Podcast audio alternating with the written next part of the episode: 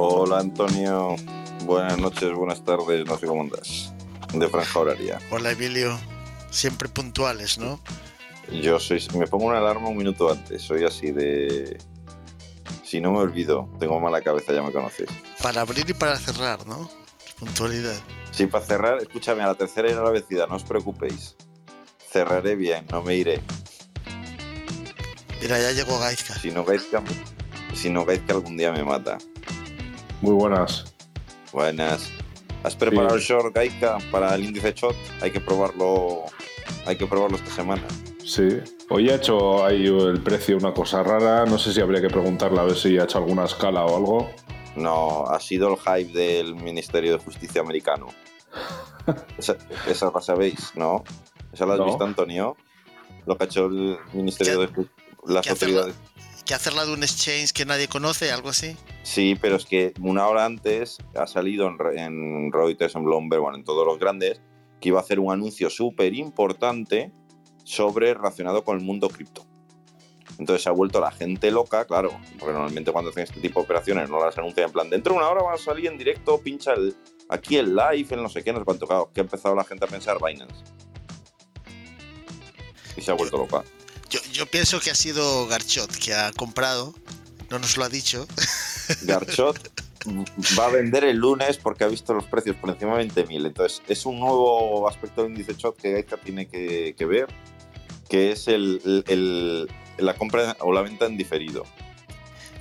Entonces, vamos, yo ya he dicho que dejaré el short antes de dormirme a, a ver, a ver cómo va. Vamos a hacer la prueba. A ver cómo va el índice. Yo creo que ya no nos lo cuenta, pero si, si vemos el precio sabemos lo que está haciendo, ¿no? No consigue, no consigue de Efectivamente. vacaciones. Efectivamente. Si se desplaza a algún lado, ya claro, nos, nos- no nos da información, pero el precio en cuanto hace cosas raras es que Garchot algo está haciendo. Yo, mi sensación es que el- lo veremos por debajo de los 19.000 tranquilamente cuando Garchot le vaya a dar al botón de vender. Esa es mi predicción para el lunes, basada en el índice de Garchot. Sí. Bueno, ya sabes que a veces los índices eh, no se cumplen cuando ya son demasiado conocidos, ¿no? Quiero decir, que a lo mejor él ahora hace lo contrario de lo que piensa. y estamos un poco Mira, ya. aquí- Creo que el índice hay que, hay que, hay que pulirlo un poco. Mira, aquí en España, Antonio, tú que llevas unos años fuera, no sé si te sonará el periodista Paco González, que ahora está en la COPE, que hacía deportes en la SER hace años, que hacían el- los carruseles y demás. Carrusel deportivo me suena, pero Paco González no. bueno, pues un, un locutor, y bueno, el que dirigía en aquel momento en la serie, ahora está en la COPE. Entonces muchas veces le llaman Nostrapacus porque empieza a rajar de un equipo durante un partido y demás. El otro día un Villarreal Zaragoza, que hablaba de que el Zaragoza no iba a ascender, no sé qué, que tenía, que le quedarían unos años y tal porque iba perdiendo. Y total que dio la vuelta al partido. Entonces, yo siempre me acuerdo de eso. Digo, es Nostrapacus y el Índice Shot. Son mis, mis referencias de lo que va a pasar en, Joder, y el, y el roncero ese también es una máquina. Tiene un timing terrible. Pero bueno. ¿Qué? ¿Cómo es? Había, había un analista financiero que siempre se equivocaba, no sé si os acordáis. Y en los años, a principios de los 2000, algo así. No sé si recordáis el nombre. También era como una especie de Nostradamus, ¿no? No, yo me acuerdo ahora de Bernardos, este que se mete mucho garcho con él también, que cuando se mete con las criptomonedas y demás o saca el tema, suben. Cuando está callado, ¿sabes lo que te digo? Eh, bajan. No sé, no sé dónde veía, eh, hasta sacaron un mini estudio, bueno, un mini estudio de andar por casa que le llamaban el índice Bernardos, que comparaban los tweets con los movimientos del precio de Bitcoin. Y para, para reírse. Sí, no sé, también, también se está luciendo. Hace poco, bueno, hace no mucho, ¿no? Que dijo que iba a bajar muchísimo más el Bitcoin, que se iba a cero, que tal, y fue como justo el suelo, o sea, fue como escandaloso. Andrés, ¿qué pasa? Muy buenas, ¿qué tal amigos? ¿Qué hay, Andrés? Bien, bien, aquí, aquí estamos de, de miércoles. Estoy, hoy estoy cansado, he hecho muchas cosas. Y además se me ha ocurrido tomarme un poquito que quedaba por ahí en la nevera de las fiestas de esto de... eh, ¿Cómo se llama? No, pues no me sale ni el nombre de... Iba a decir de sidra, pero no, no es sidra, es... eh, bueno, otra bebida, Charán. alco- No sé, otra bebida alcohólica que daba un culín de nada y digo, bueno, pues cenando me voy a poner un poqui ese poquito que queda. Y digo, ahora voy a hablar con estos, madre, les voy a, les voy a cantar la traviata, les voy a contar de todo. nada, que estamos hablando en Dice Shot, que es una novedad lo de la compra y venta en diferido y estamos un poco descolocados aquí, que yo. ¿En diferido? Claro, ha anunciado que vende el lunes, entonces normalmente anuncio cuando vende, pero de plan he vendido y entonces sucede algo. Pero esto de anunciarlo con día de antelación es nuevo y nos tiene descolocados los, los, con Shine. ¿Alguna, alguna, alguna información maneja o algo, algo, algo, algo, algo, por, ahí, Sí, sí. Eso, que, eso que ha desconectado, eso es mentira, eso está ahí pendiente. eso, desconectabas antes cuando te ibas a algún sitio y te quedabas sin teléfono móvil o te quedabas sin internet, pero hoy en día que hay acceso en todos lados y se puede, vamos, no desconectas nunca. Imposible. Imposible, ¿eh? Nos estará escuchando ahora desde la web, seguro, ¿no? Seguro, eso es. No, pero el podcast seguro que se lo escucha. Seguro, seguro. No vaya a ser que hagamos alguna que después ve, ¿no? Pero bueno. Historia. Oye, ¿te, ha gustado, lo de la justicia americana? El, eh, el, gran anuncio Que, iban a hacer. No, que va, no he visto nada, no he visto pues nada, no he visto nada. Se han tirado anunciando que en una hora entran en live una gran operación contra las criptomonedas, no sé cuánto, la gente se ha vuelto loca ah. pensando que era Binance, y resulta que era un exchange ruso que no conoce ni Dios que tiene un bot de Telegram. Buah, para tontería, Pero la gente ha empezado a entrar en pánico ah. y se han venido arriba. No. Esta, semana es que no he escuchado nada, no he escuchado ni, a, ni al Rodrigo por las mañanas, ni al de la criptoturra por las tardes, no he escuchado nada, no, he leído nada, estoy totalmente off. Sí, claro. sí, vacaciones cripto que se dice. Bueno, haces bien. ¿Quieres que te diga? Sé que sé que ha subido algo, ¿no? Ha empezado a subir, ¿verdad? Todo. Eso sí lo he visto. Pero, pero vamos, creo que todo el mundo sigue en modo bajista, ¿no? O sea, yo lo que he visto por ahí en Twitter, que si le echo un vistazo, es eh, la gente, aunque suba, siguen en modo bajista. O sea, como diciendo, sí, pero va a caer, sí, pero va a caer, ¿no? Está todo el mundo igual. Y yo que soy optimista. ¿Tú crees que sí? No, Yo lo que dije la última vez, es decir, no vamos a ver un bullrun este año, pero yo siempre digo que la lupa lo pones donde tú quieras. Es decir, si miras cuatro años atrás justo, el Bitcoin llegó a hacer, llegó a hacer un por, ya sé que a Antonio no le gusta esto, llegó a hacer un por tres. hubo, hubo proyectos, y ya, y ya me olvidó el precio, hubo proyectos que salieron que hoy en día están en boca de todos. Wow, wow. Es que estoy. No, pero a ver, déjate. Si compraste Bitcoin hace una semana, hoy has ganado un 19%. Pues mira, si alguien me hizo caso la semana pasada, que me mande unas comisiones, por favor. Y ha, y ha bajado. Estoy viendo que ha pegado un mechón hacia abajo. Voy a ver cuánto llegó esto. O sea, es decir, eh, es decir, quien diga que hoy no se puede hacer negocio, llegó a 21.000, a 21.400. Porque lo he mirado antes de entrar. En los últimos siete días ha subido un 18%. Y en los últimos 30, y en los últimos 30 un 78. Tú dime, tú dime, em, ¿Qué sistema de inversión ahora mismo te puede, si eres capaz de, digamos, de acertar, ¿eh? que eso también hay que saber comprar y vender? Pero bueno, imagínate que estabas haciendo, imagínate que estabas haciendo tu DCA durante los últimos dos meses y ahora viendo esta subida dices, es mi momento. Viendo que ha subido en torno a un 20, vendo, ¿no? ¿Quién te da un 20% de, de, rentabilidad hoy en día? Eh, en dos meses. Nadie. Si no, ¿Nadie? al 3%, ya parece un regalo. exacto, exacto. Nadie.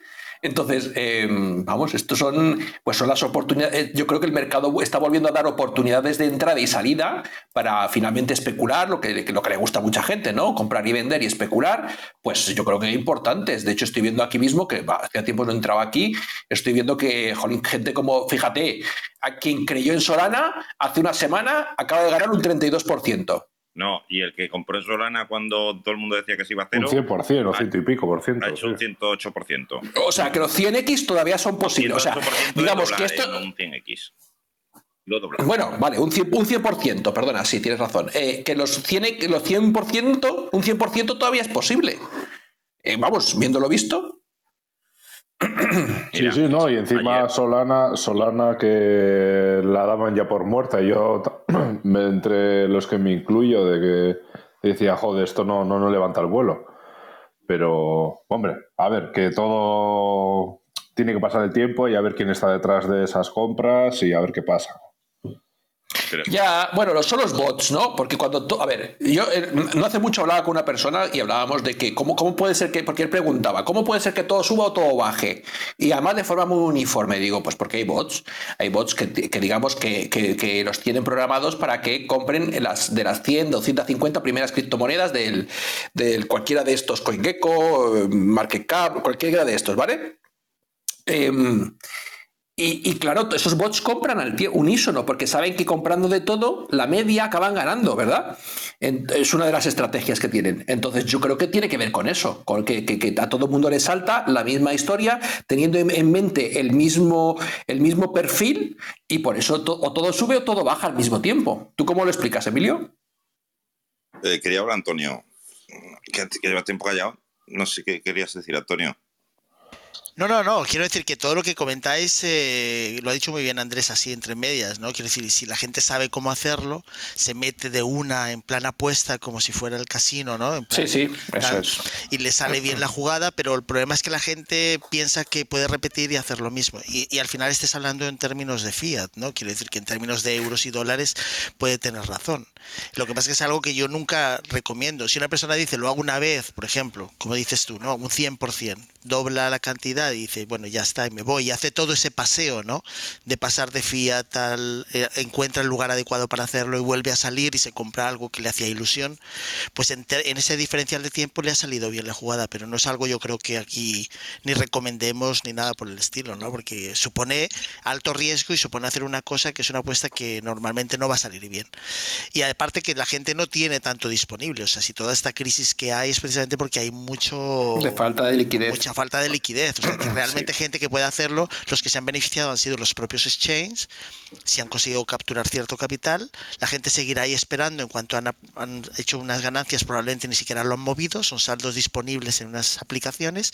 Y yo recuerdo que el Titanic durante mucho tiempo antes de hundirse seguía ahí funcionando y con la música. Quiero decir, tú puedes saber que ya está, ha fracasado algo y todavía seguir funcionando en un tiempo por inercia. O sea, quiere decir que todas estas cosas son, son depende de muchas, de muchos aspectos, muchas condiciones. Ayer, ayer, ayer me explicaba una, a mí me explicaba una teoría un poco loca. Porque eh, eh hacía una conversación un poco como la que teníamos eh, la semana pasada, en la que hablaba yo lo mismo, lo de fíjate, hace cuatro años, no sé qué, no sé cuánto, tal, tal, tal, tal. Y, y alguien que es que opera el mercado a nivel profesional, que opera, bueno, no solo opera criptomonedas, que opera también Forex, opera bolsa y demás, me hacía, me hacía, un me hacía una teoría que yo no la veo del todo, o sea, no la veo plausible, pero, pero es una teoría al fin y al cabo que hablaba de que cuando tú tienes un mercado alcista, a ti lo que te interesa es limpiarlo, o sea, limpiarlo de, de gente para llevarte tú el mayor beneficio posible. Es decir, a ti te interesa, voy a poner ejemplo el Bitcoin, eh, eh, siguiendo la teoría, ¿eh? A ti te interesa pegarle un meneo hacia abajo si tú piensas que el Bitcoin va a ser la moneda de la moneda principal en los, dentro de 10 años, va a haber una adopción masiva y que el Bitcoin va a valer, me da igual lo que valga, ¿vale? Pero que va a valer más de lo que hay ahora, a ti te interesa que la gente huya bajando, hundiendo el precio y una vez has, digamos, vaciado esa gente, la poca que te queda, que sobre todo está porque está atrapada, pegarle una falsa sensación de vía de escape para que decir, pues mira, he comprado, en, me lo invento, en 35 mi promedio, pues voy a subirlo, imagínate que la mayoría es promedio 35, lo subo a 36 y se van todos contentos diciendo que han ganado. Y yo me lo he quedado a 35, lo vuelvo a hundir para que no, lo, vuelvo a mantener ahí o lo ranqueo ahí o lo hundo un poco, lo subo un poco, ¿me explico? Y para luego tener en un bullrun o un mercado alcista eh, las manos libres, digamos, de ese pequeño retail y quedarme los beneficios del, digamos, de, lo que he comprado a ese pequeño inversionista. Y me, y me, decía, me dice, eh, yo creo que al final lo vais a ver así, tarde o temprano. Y yo le decía, joder, pues no, yo no lo acabo de ver así, yo no sé cómo lo veis vosotros. Uf, es que sí, sí, todo ese tipo de estrategias son las que en el mercado bursátil al menos las, las llevan a cabo, ¿no? Hay los grandes inversionistas, los, los tres, cuatro grandes magnates de que mueven todo este tipo de historias, lo que hacen es eso, que juegan con todo el mercado. Y, y al final lo que este término que nosotros hemos traído del mercado bursátil en general, que son lo de las manos blandas, que esto no es, no, esto no es tema de, de, de criptomonedas, esto ya venía de, de, lo otro, pues eh, va de eso, ¿no? Va de que todo este pequeño inversor y tal, que, coge pánico, coge miedo Digo pequeño, no me refiero ni siquiera al retail, que podemos ser nosotros, me refiero a, mm, a incluso eh, inversores medianos, eh, institucionales medianos o pequeños, cogen miedo, salen, se retiran del mercado ah, para no perder más o simplemente quedándose como estaban, y, entonces son estos los, los, grandes peces, las grandes ballenas de, este, de estos mares los que de verdad se aprovechan y hacen su agosto. Yo, yo por eso, vamos, sigo la tesis Antonio. Eh, yo, yo no apuesto a estas historias, yo no juego al bingo, yo simplemente eh, creo tecnología y sobre esto, ¿vale? Pero no, el tema de la especulación lo estoy viendo ahora por comentarlo con vosotros, pero no, de verdad que no es un tema que me interesa absolutamente pues. nada. Pero sí entiendo, sí entiendo que, que, que, que, está, que está ahí, que existe y que, y que a veces hay que hablar de ello, básicamente. De, pues de, hecho, fíjate, Emilio, que si fuera tan fácil, con hacer ocho veces una operación como esta que habéis comentado de comprando una cosa y haciendo un 100%, pues tendrías, cualquier persona con mil euros tendría un millón en ocho operaciones de esas. claro, también. Y, y, no ocurre, quiero decir, que la gente no tiene o tiene miedo o la mayor parte del tiempo lo que le sale es un menos 20, un menos 30 y aguantan ahí pues durante muchísimo tiempo hasta que se desesperan y pues se van con lo que sea o lo dejan ahí. Pues volviendo a lo fundamental, nos preguntan por el chat, nos pregunta Alejandro, que si, eh, si creen que el, si creemos que el levantamiento bueno, del precio de Solana, que tiene más que ver con temas fundamentales de la tecnología y demás, o, o es ingreso de capital especulativo. Sí, o pirateo de tema FTX, también hay que tener eso en cuenta, que Solana está muy relacionada con el tema FTX y igual están haciendo prácticas un poquito turbias para subir el precio, para sacar liquidez de donde sea. No sé. Solana el otro día, yo ya no lo puse en el chat este de Telegram que tenemos porque ya me da hasta pena, pero el otro día se cayó la red entera otra vez, o sea, estuvo como no sé cuánto tiempo, eh, eh, se perdieron transacciones, bueno, fue un desastre. Y eso fue la semana pasada, eh, sí, la semana pasada fue. Entonces, es que no, no levanta cabeza. ¿Por qué? Porque, porque les han quitado los, han quitado muchos de los validadores que tenían montados, otros han cerrado. La propia Fundación Solana, ¿verdad? Es la que quitó sus propios validadores, o sea, una, serie de, desastres. staking de retirarlo. Sí, sí, una serie de, porque, porque se habían perdido transacciones, entonces había staking que no aparecía en ningún sitio, porque parecía que la información solo está en bueno, una serie de cosas que quien haya seguido la novela esta de, Solana, yo simplemente he leído algunos titulares y, subtitulares y subtítulos y eso, porque ya me aburre eh, eh, es, alucinante.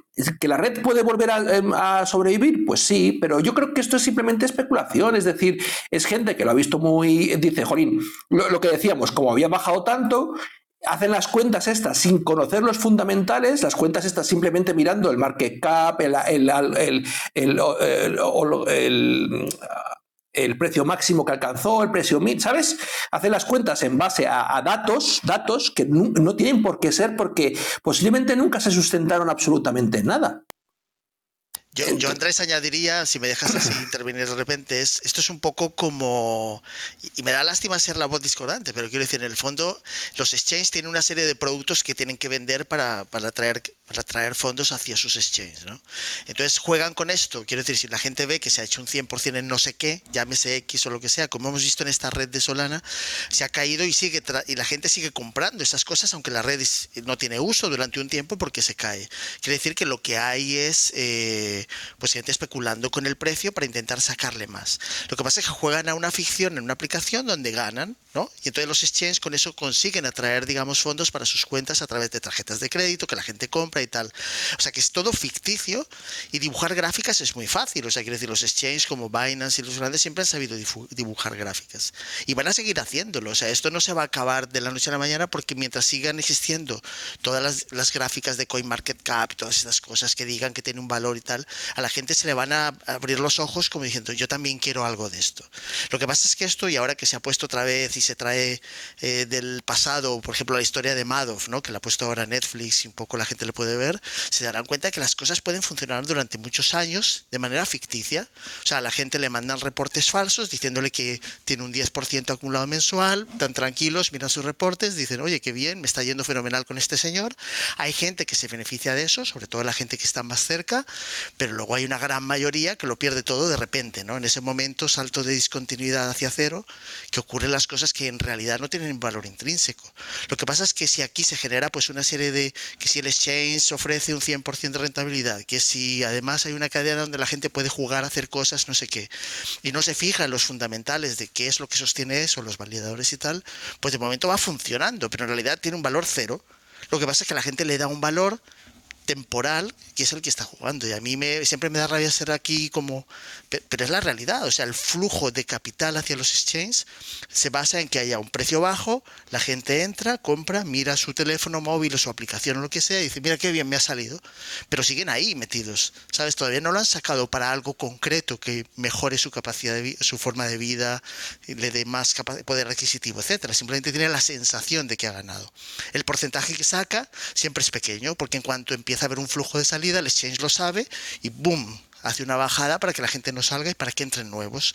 Y así es como la pesca, o sea, en el fondo viene a ser lo mismo, ¿no? Pero hoy en día, Mira. hoy en día, solo, solo me apuntando sí. pero hoy en día tienes en el móvil, como decías, eh, billeteras frías, es decir, en SafePal y, y creo que Ledger, explicó, tú puedes tenerla también la app en el móvil. Es decir, esa comodidad la puedes seguir teniendo. Es decir, yo, yo tengo el SafePal funciona con la app móvil, es decir, y yo puedo ver el, saldo en cualquier momento. No puedo hacer ningún movimiento sin la billetera, pero puedo verlo en el móvil. Sí, sí, no, no, no quiero decir que tú, no, tú lo siempre lo puedes ver, pero quiero decir, el uso real o el aumento de poder adquisitivo de un 100% para las cosas que tienes que adquirir, para el pago de una hipoteca, para el, ¿sabes? Para el pago de cualquier cosa que la gente está metida, ¿no? Digamos. Eso en realidad no se traduce en la mayor, en la mayor parte de los que han entrado en algo tangible que pueda aumentar su nivel de vida. A eso me refiero. Simplemente es una satisfacción momentánea, ¿no? No sé si me explico. Quiero decir, si una persona compra, como habéis dicho, Solana y ahora ha hecho un doble, pues simplemente a lo mejor un gran porcentaje están viendo que bien, fíjate, me ha subido un doble. Pero no lo están utilizando. El exchange les está dando una, una sensación o el token en tu billetera fría, da igual. Y esto es aplicable a cualquier cosa que se mira desde el punto de vista de la inversión por especulación. ¿Sabes? Si no se está utilizando, no tiene ningún sentido. Eh, que es, mi punto de vista que siempre he aquí. Es, Antonio, aquí da el kit de la cuestión. Uy, se me cae el micrófono. Da el kit de la cuestión. Una red puede tener un precio de mercado y puede estar súper, hiper valorada. Y luego miras en su red y no tiene transacciones. Con lo cual, no hay nada detrás. O sea, si no lo está utilizando la gente, es simplemente. Es que son cosas completamente diferentes. El precio que puede marcar ahí y luego eh, lo que haya detrás de esa red no tiene nada que ver. Y lo hemos visto un montón de veces en este mercado más que digo, creo yo que nunca antes en la historia de la humanidad el, disasociar esos dos conceptos, ¿vale? El del producto con el del precio de forma tan, tan fragrante, ¿no? Voy a, poner voy a poner un ejemplo y vamos a seguir con Solana y porque tengo un amigo que se llama Jimmy que es muy pro, pro Solana, ¿vale? Y siempre tengo últimamente tenido unas discusiones con él bárbara sobre, sobre esta historia y entonces eh, me manda el otro día un artículo de, mm, que, que, que, se remonta pero que tiene una actualización, fíjate, por eh, de, de 2019, 30 de julio del 2019 y lo han actualizado ahora, ¿vale? Eh, y, habla acerca de las ocho claves de Solana. Lo digo por si alguien, si alguien ah, lo, puedo poner ahí, ¿no? ¿Cómo lo paso? Bueno, luego lo paso por aquí por el grupo. Pásame el link si no y lo opineo yo. Venga, voy a pasarte el link. Venga, vamos a ver. Espérate. al de. Da igual que quieras. Lo voy a poner en Telegram, lo voy a poner en Telegram, ¿vale? Para que lo tenga todo el mundo. Venga. Venga. Y ahora lo han actualizado, ¿eh? Esto tiene una actualización. Este es del 19, pero tiene una actualización. Pero es que sigue siendo la misma historia. Las ocho claves, ¿vale? Las ocho claves que tiene Solana para mm, tecnológicas, vamos a hablar de tecnología, tecnológicas para ser disruptiva, ¿vale? Las ocho claves. Empiezan por el Proof of History, ¿vale? Que es, digamos, el caballo de, de batalla de esta gente, ¿vale? Con un sistema, pues, diferente, de consenso, etcétera, etcétera. Muy bien. Luego tienen la, lo que llaman los, ellos la Tower BFT, que es para la prueba de resistente a fallas bizantinas para ese mismo Proof of History, ¿vale? Una cosa que ellos llaman que es eh, turbine, que es una propagación mucho más rápida de los, eh, de los bloques, ¿vale? Luego tienen lo que ellos llaman el Gulf Stream, que es una mempool, eh, digamos, em, como distribuida, ¿vale? O descentralizada. Es decir, que no necesitas que todas las transacciones eh, eh, reenviarlas eh, entre nodos en el tema de la mempool, sino simplemente que haya una, una validación, como ellos llaman, por, por, lo que llaman esto lo del stream, ¿vale? Del, de, la mempool. Mira, un C-level que es mejora una mejora paralizando el tiempo, el tiempo de ejecución de los contratos inteligentes. Algo que ellos llaman canalización, pipelining, que es una canalización ¿vale? de procesamiento también de, las transacciones. Una cosa que llaman el cloud break, que es eh, una escalabilidad horizontal de la base de datos. Y luego, finalmente, algo que llaman ellos Archiver, que es una, una digamos, como IPFS, ¿vale? Para que nos entendamos, es decir, tener eh, archivos distribuidos. Ya que tienes nodos, pues eh, le metes ahí las fotografías o lo que sea y lo distribuyes. Tú dime, así a grosso modo, de esas ocho claves tecnológicas, bueno, y la actualización, perdona, la actualización es que no tienen completado ninguna al 100% desde 2019, ¿vale? Porque se rompe, porque se cae, porque está muy bien sobre el papel, pero después hay que llevarlo a la práctica tecnológica y no han sido capaces después de qué, tres años, casi cuatro años, y cuando las ves, tú dices, vale, ok, pero mm, eh, procesamiento paralelo de, contratos inteligentes. Y cuando te vas a, los datos de hoy en día, tú dices, vale, ¿qué habéis logrado con esto? ¿De verdad habéis, por ejemplo, para mí es muy importante, eh, en, el tiempo, eh, en el tiempo de ejecución de un contrato inteligente, ¿vale? Los datos de lectura y escritura. Y les pregunto por ello exactamente y no tienen respuesta. O los tiempos que te están dando son iguales o superiores a los de Ethereum una mierda pincha en un palo tecnológicamente hablando. Porque al final, en un contrato inteligente, lo más dificultoso en tiempo de ejecución, me refiero en coste, es la lectura y la escritura en disco. Bueno, y así, con eso podríamos hablar de un montón más de cosas, ¿vale? Que tecnológicamente no se sostiene, es una red que no se sostiene tecnológicamente. A eso me refiero. al hecho en sí mismo de que, mm, aunque el precio diga una cosa, luego cuando te vas a analizar los fundamentales tecnológicos te das cuenta que no tienen mucho, o si lo tienen, que ideas tiene todo el mundo, no han sido capaces de llevarlo a la práctica. Y con esto no estoy diciendo que no vaya, no vaya a ir para adelante, pero es que muchas veces, igual que ahora estaba haciendo, ¿quién era? Otra, otra red estaba haciendo ahí promo con el tema de que eh, AWS los, va a pillar para Avalanche, ¿no? Para para que sus nodos eh, puedan ser eh, montados en servidores AWS con un solo clic, ¿vale? Pues esto se hicieron lo mismo con Google en su momento, los de, los de Solana. Parece que tener el nombre de, eh, de Google detrás iba a garantizar algo, pero es que, es que Google es quien conozca cómo funciona Google por dentro, y no hay que ser muy listo porque eso aparece en la prensa especializada, machaca constantemente los proyectos. Es un tritura proyectos. ¿Cuántos proyectos que se les ha dedicado millonadas de esfuerzo y de dinero, Google años después los desecha y pasa a otra cosa. Yo creo que los que somos viejos aquí, por ejemplo, por poner algunos ejemplos que os recordéis vosotros, porque os puedo mencionar otros, uno incluso muy reciente, pero bueno, os puedo mencionar otros. Eh, ¿Quién no ha recordado las dos o tres intentonas de Google de hacer una, un Facebook? Waves se llamaba el último, el antepenúltimo que yo recuerdo. Google Plus, no sé qué. ¿Tú sabes la cantidad de dinero que han tenido que invertir en esos proyectos? Y los han machacado, los han triturado, les da igual, los cierran y se acabó y otra cosa. Con lo cual no es una garantía de nada que, Google está detrás tuyo. Lo mismo que no es una garantía de éxito cuando el otro día la gente de la Avalanche, que es muy respetuoso, que es una red que a mí me gusta mucho porque parece que están haciendo las cosas bien, pero cuando el otro día decían que, sí, sí, que AWS los estaba cogiendo, AWS es Amazon, los servicios web de Amazon, ¿vale? Eh, eh, nos estaban cogiendo y nos han seleccionado para poder, vale, muy bien, me parece un éxito, pero de ahí a que eso te garantice que la gente, como dice Antonio, la vaya a utilizar, bueno, pues es muy diferente. De hecho, es más, y voy más allá. Me parece, que, me parece que era falaz y falso el hecho de decir que eso iba a proporcionar la descentralización. No, cuando tú, todos tus nodos, o la mayoría de ellos, por la sencillez, por el coste, por lo que sea, están en la misma red de, por ejemplo, en este caso de Amazon, descentralizado nada, cariño, ¿sabes? O sea, eh, Eh, lo suyo es como hace mucha gente con Bitcoin, y me, sabe mal volver siempre al topicazo, ¿no? Pero que cada uno tiene su nodo en su casa.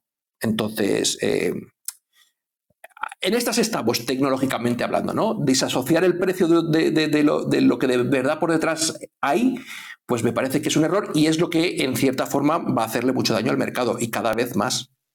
De, hecho, yo te recordaría, bueno, yo creo que mucha gente ni se enteró que en el 2008 casi se rompe Internet con la famosa, el famoso bug de los nombres, ¿no? Los DNS, que es el servidor de nombres, ¿no? Que, que, tú podías, descubre Dan Kaminsky, que era muy jovencito, que había una forma de engañar a todo el sistema y hacerte pasar por google.com, por facebook.com, porque la forma en que los certificados eh, entendían el mensaje de, la, de, que ese era el dominio, pues eh, no contaba con esa extra, eh, unos caracteres extra. Tú podías registrar un sub sub subdominio que fuera google.com. Eh, tu dominio, el que fuera punto no sé qué, ¿sabes? Y lo hacías pasar por google.com, ¿no? Y eso se hizo muy en secreto, se consiguió que nadie se enterara y lo arreglaron muy rápido, pero casi se rompe internet. La gente a lo mejor dice, bueno, ¿y qué más da eso, no? Eso era fundamental, se podía haber estafado a muchísima gente, porque la banca ya en el 2008 estaba utilizando Internet, o sea, con lo cual había, podían haber hecho robos de, montones de cosas y aparte todo el sistema de transferencias, de conciliaciones, de sal, o sea, fue bestial, ¿no? Eso para algo como Internet, que se está usando a nivel global y que además los intentos de hacer una Internet paralela nunca han salido. Y esto lo pongo como ejemplo, o sea, todas las copias de Bitcoin, porque lo demás son siempre copias que quieren hacer mejor Bitcoin, son incluso en el sentido este, tienen menos protección. No sé si me entiendes lo que quiero decir, Andrés. Quiero decir que al fin y al cabo son copias que encima no tienen toda la atención y si encima tienen menos nodos, menos validadores, menos ojos puestos en ellos, pues menos seguras son. Entonces todos estos que hemos visto el año pasado, estos robos de capital por contratos inteligentes que han hecho, que son bridges entre, entre blockchains, son completamente inseguros. Lo que pasa es que todavía no hemos descubierto todas las vulnerabilidades. Igual porque tampoco interesa todavía la gente está esperando para tal. ¿no? Ese es el, día cero, ataques del día cero. Hay muchos ahí, sabes que se venden en, la, en dark web y en algunas cosas de estas pues es fundamental. Lo que pasa es que hay gente prefiere no hacer el mal, ¿no? Tenemos la suerte de que la mayor gente no quiere, pero basta que haya algo interesante y tal, siempre la gente va a atacar, ¿no? Y a mí estas otras cadenas pues eso, pecan de eso, de que quieren, quieren ser sustitutos y convertirse en algo mejor, pero es muy difícil replicar algo que ya está, digamos, consolidado y que viene a ser, digamos, el, pues, el, la blockchain por antonomasia, ¿no? Por así decirlo. Al menos en abierto, ¿vale? Porque, porque si te das cuenta, lo que están intentando los gobiernos e instituciones a nivel nacional e internacional es eh, hacer sus historias en cerrado. ¿Vale? O sea, aquí eh, me parece y me parece legítimo. Es decir, aquí, aquí nadie abre sus servidores para que la gente tenga acceso a tus, a tus, a tus programas, así porque así.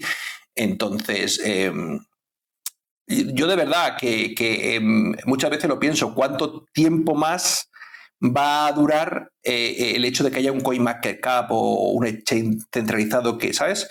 Yo, mm, sin ser pesimista, ¿eh? pero, pero cada vez le doy menos tiempo a todo este tipo de historias. Lo que no quiere decir que no haya, que no se utilicen como moneda de intercambio. ¿eh? O sea, yo, mm, pero, pero de ahí a que sigamos nosotros en un mercado paralelo jugando con moneditas, eh, que en muchos casos no tienen ningún sostén eh, tecnológico detrás, no sé cuánto tiempo más va a durar. ¿eh?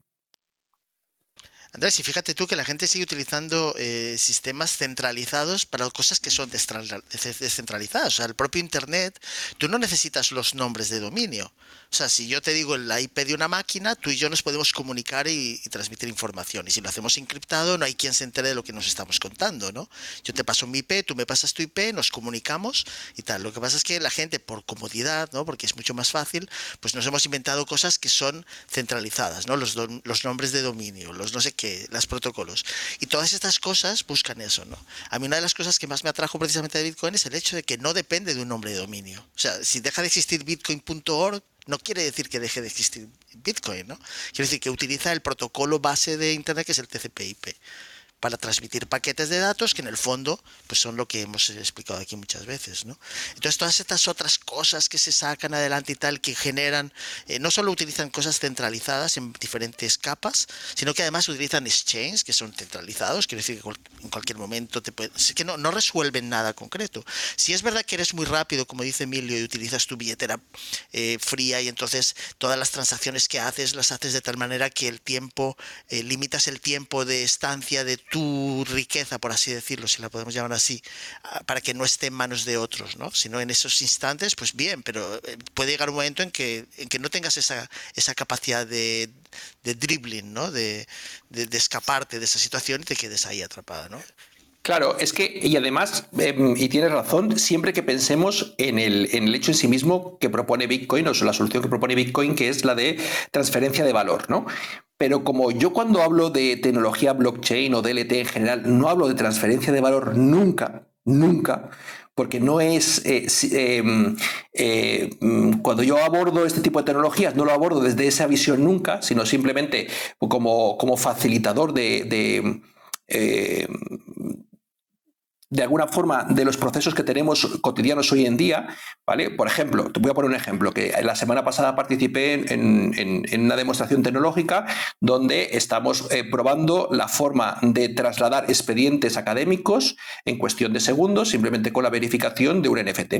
¿Vale? Entonces, dos universidades, una española y una alemana, con la transferencia, porque un, alumno lleva en su billetera un NFT, puede directamente traspasar su, eh, o luego, de, alguna forma, certificar que él tiene un expediente académico, ¿vale? Que está eh, alojado en la red y con sus claves privadas y tal, pues puede de, una a otra, ¿vale? Eh, verificar en cuestión de segundos o milésimas de segundos que ese alumno tiene la titulación que dice tener, sus notas, todo, todo su expediente académico. Todo eso gracias a, una tecnología DLT o en este caso incluso es que es blockchain además. Eh, ¿Tú me quieres decir que eso tiene, con tiene que ver algo con la transferencia de valor, con lo que propone Bitcoin? No, eso tiene que ver con utilizar tecnología de encriptación, en este caso es descentralizada porque los diferentes países quieren tener cada uno sus propios nodos, pero es privada, es, eh, no, ahí, no, hay moneditas, ahí no hay inversión solamente privada eh, y, es de uso público, o sea, me refiero en el sentido de que van a utilizarlo las personas para que les sea útil. Y, no, y es la misma tecnología que proporciona, que plantea Bitcoin, pero mm, mm, utilizada desde otro punto de vista que no tiene nada con el de la transferencia de valor. Por eso creo, quiero decir que em, eh, lo que, ratificar lo que dice Antonio, que una cosa es Bitcoin, ¿vale? Y lo que intentan hacer algunos, y otra cosa son, pues como en su momento inicialmente eh, Vitalik intentó, que es crear un ordenador o una serie de eh, computadoras globales que nos ayudarán, digamos, de alguna manera a, todos a compartir información entre unos y otros y a poder eh, establecer procesos verificados, eh, procesos seguros y procesos súper rápidos. Bueno, al final todo se basa en consensos, Andrés. O sea, se buscan consensos y todos son protocolos certificados. El la, propia función hash sigue un, protocolo concreto donde se elige una serie de números, las fracciones de los primeros números eh, primos, luego de los de la, del cubo de los números primos para no sé qué, etcétera. Quiero decir que siempre buscamos consensos. O sea, el intento de Vitalik que es muy loable, ¿no? Pero yo creo que tú eh, estarás de acuerdo en que cuanta más línea de código hay, más posibilidades de ataque hay. Quiero decir, especialmente si, es si es un lenguaje secuencial, donde tú puedes introducir entre medias alguna condición que no estaba pensada, ¿no? Y que puede romper, digamos, toda la lógica del programa, ¿no? El lenguaje se utiliza, siempre yo siempre lo digo, ¿no? Una cosa es lo que tú piensas, lo que dices, lo que la otra persona escucha y lo que realmente entiende. Y realmente Internet busca hacer eso en el, mundo digital. Y ese es el gran problema donde nos encontramos. O sea, el bug de que descubre Kaminsky en el 2008 de Internet es precisamente por eso, porque una cosa es lo que se, se piensa, se dice, se escucha y se entiende, ¿no? Y eso trasladarlo a las máquinas es lo que nos más nos está costando y llevamos años aquí y todavía no lo hemos resuelto. O sea, el ser capaces de transmitir un mensaje claro y además que el programa haga precisamente y exactamente lo que le decimos, sin tener otra interpretación que podría conducir pues a un, a un problema, a que deje de hacer una cosa, ¿no? Incluso los, los, los coches eh, autómatas, ¿no? La autonomía, los coches autónomos, pues tienen ese problema. ¿Cómo haces para que un coche en realidad funcione como un ser humano en el sentido de que entiende todas las circunstancias y además sea tan eficaz como una máquina, en el sentido de que no cometa ningún error, ¿no? Que podría cometer un humano. Pues todavía estamos en esa fase de cómo enviarle esa información y que el ordenador sea capaz de, de entender perfectamente todos esos comandos sin introducir los fallos que tiene el ser humano. ¿no? O sea, quiero decir que ahí estamos todavía luchando y el mundo este de blockchain ya existía, o sea, las time chains, sabes que en el propio white paper de Satoshi ya venían Stornetta y Javier que ya hablaban de las time chains y además incluyeron hashes en los periódicos desde los años finales de los 90 y en adelante como comprobación de que había documentos que existían en determinado momento de la historia, Y Satoshi simplemente incorpora esa, esa, esa opción, ¿sabes? De los time chains para garantizar que algo es inmutable con el paso del tiempo.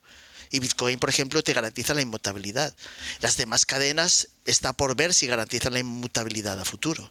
Yo todavía no, lo, no veo que sea posible. Si puedes reescribirlas, especialmente las que se basan en el proof of stake, se pueden reescribir porque no necesitan ningún tipo de energía adicional. Simplemente cambiar el estado de la cadena más larga a base de, tener más unidades de ese sistema, ¿no? de ese stake en ese sistema. ¿no?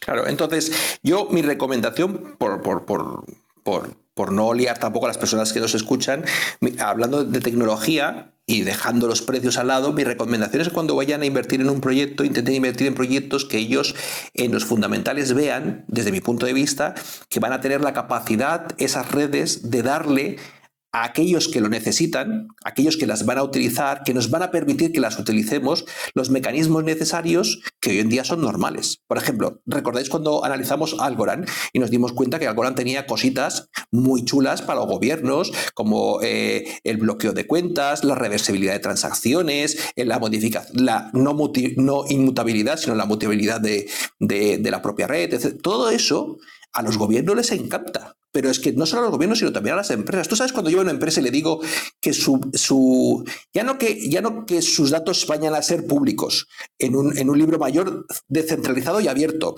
sino que además, si alguien se equivoca, eso es inmutable. Pues es que se le ponen los pelos de gallina, como diciendo, pero estás hablando, chaval, vete por ahí, que eso es. Eso, yo, pero eso no, yo no, eso no lo necesito yo. Tú, tú, diste en la diana cuando dijiste que somos el campo de pruebas para que de manera Claro, privada las empresas es. utilicen sistemas parecidos para sus gestiones internas. Por ejemplo, pero, pero por otra- eso no otra- tienen, no valor como tal. Quiero decir, porque no las van a incorporar en sí mismo con los que tienen esos tokens y les van a No, no, por eso, por, exacto, a eso voy. Pero que cada uno llega a su razonamiento. Por ejemplo, Avalanche, ¿vale? Avalanche me parece muy interesante, como red también, porque fíjate, eh, pero fíjate que aquí voy, Algorand, porque Algorand ya incorpora esos mecanismos dentro de esta red que ya tienen montada. Entonces, por eso muchas empresas y gobiernos están utilizando Algorand como sistema, el que ya está, ¿vale? Para, que, para incorporar sus aplicaciones o sus proyectos. Avalanche. Avalanche lo que está haciendo es eh, crear, puedes crear fácilmente subnets. ¿Vale? Es, alucinante lo que plantea Avalanche.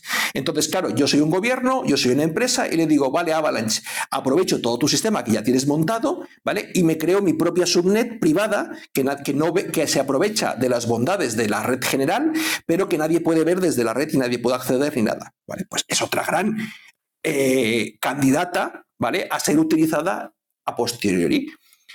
Ya Vitalik, estos días, hoy he puesto un post ¿no? en Twitter que de, alguna reflexión. Es que Vitalik lleva dos o tres días haciendo reflexiones abiertas de que es porque yo creo que se da cuenta de que, eh, de que está perdiendo la partida. está, Ethereum está perdiendo la partida en la. eh, en, en- en el avance tecnológico. Porque, claro, rehacer algo que ya está hecho es muy difícil cuando empiezas algo desde cero.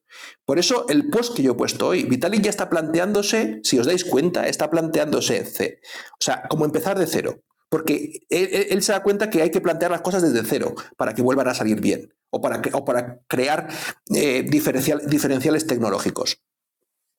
Y entre, entre algunas de las cosas que yo creo que se está dando cuenta últimamente es que eh, como tiene ahora mismo montado Ethereum, le va a ser muy, muy, muy, muy, muy difícil seguir, digamos, los estándares que los gobiernos le van a pedir. Entonces, fijaros, os lo cuelgo después.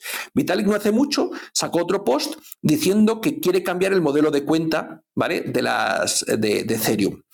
Quiere, eh, hay algunas redes de nueva generación que lo están haciendo así, que es lo que llaman las smart eh, count, que son eh, que las llaves pública y privada, digamos, no es la clave de tu cuenta. Tu cuenta va en un contrato inteligente y la llave pública y privada, que estamos acostumbrados hasta ahora, digamos, sería como una clave más de verificación, posiblemente la primera, pero podrías meter nuevas claves de verificación, por ejemplo, una UBK o podría ser un correo electrónico o, o la verificación de Google o de Apple, ¿sabes?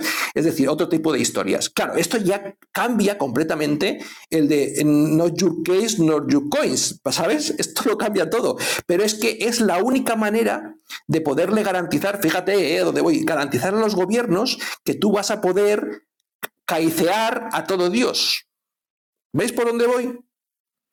Entonces, todos están en la misma línea. Por eso yo invito a la gente a que de verdad se dejen de CoinMarketCap y CoinGecko y se vayan a los fundamentales, a analizar qué están haciendo, qué están diciendo y cómo va a evolucionar sus redes. Y si éstas se van a adaptar o no se van a adaptar a los requerimientos sociales de países como Estados Unidos, donde están todas, todas, o países o, comunidades como Europa o otros sitios. Y finalmente, lo siento mucho, pero yo soy de los que pronostica que Bitcoin no va a desaparecer nunca en la vida, pero que va a ser utilizado por pequeños países que no tendrán otra que utilizar este tipo de sistemas. Pero no creo que nunca, y lo siento Antonio, vaya a ser utilizado de forma masiva por, me refiero abiertamente masiva en países como Estados Unidos o, lugares como Europa. Sí como refugio de valor, pero en el momento en el que pequeños países, tanto que hemos alabado de que países centroamericanos la han acogido, en el momento que pequeños países la adopten como moneda oficial, ya carece, desde mi punto de vista, ya pierde el sentido de refugio de valor. Y entonces no la van a querer ni para eso.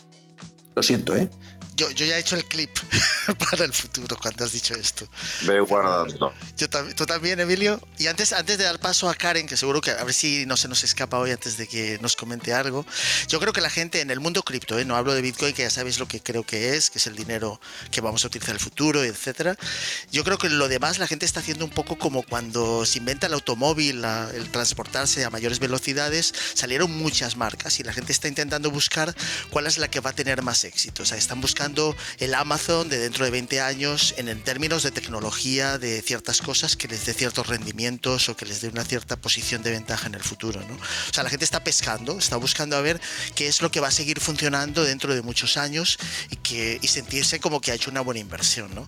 a futuro, que es en el fondo cripto se está convirtiendo como, y por eso está tan o se quiere regular por la SEC en los Estados Unidos y demás, o por eso en, en Europa se está sacando tanta regulación, porque se está intentando, está sustituyendo intentando sustituir a, los, sustituir a los mercados de valores y a la forma en que las empresas cotizan. O sea, quiere decir, si tú puedes tokenizar una iniciativa que es como una especie de crowdfunding, ¿no?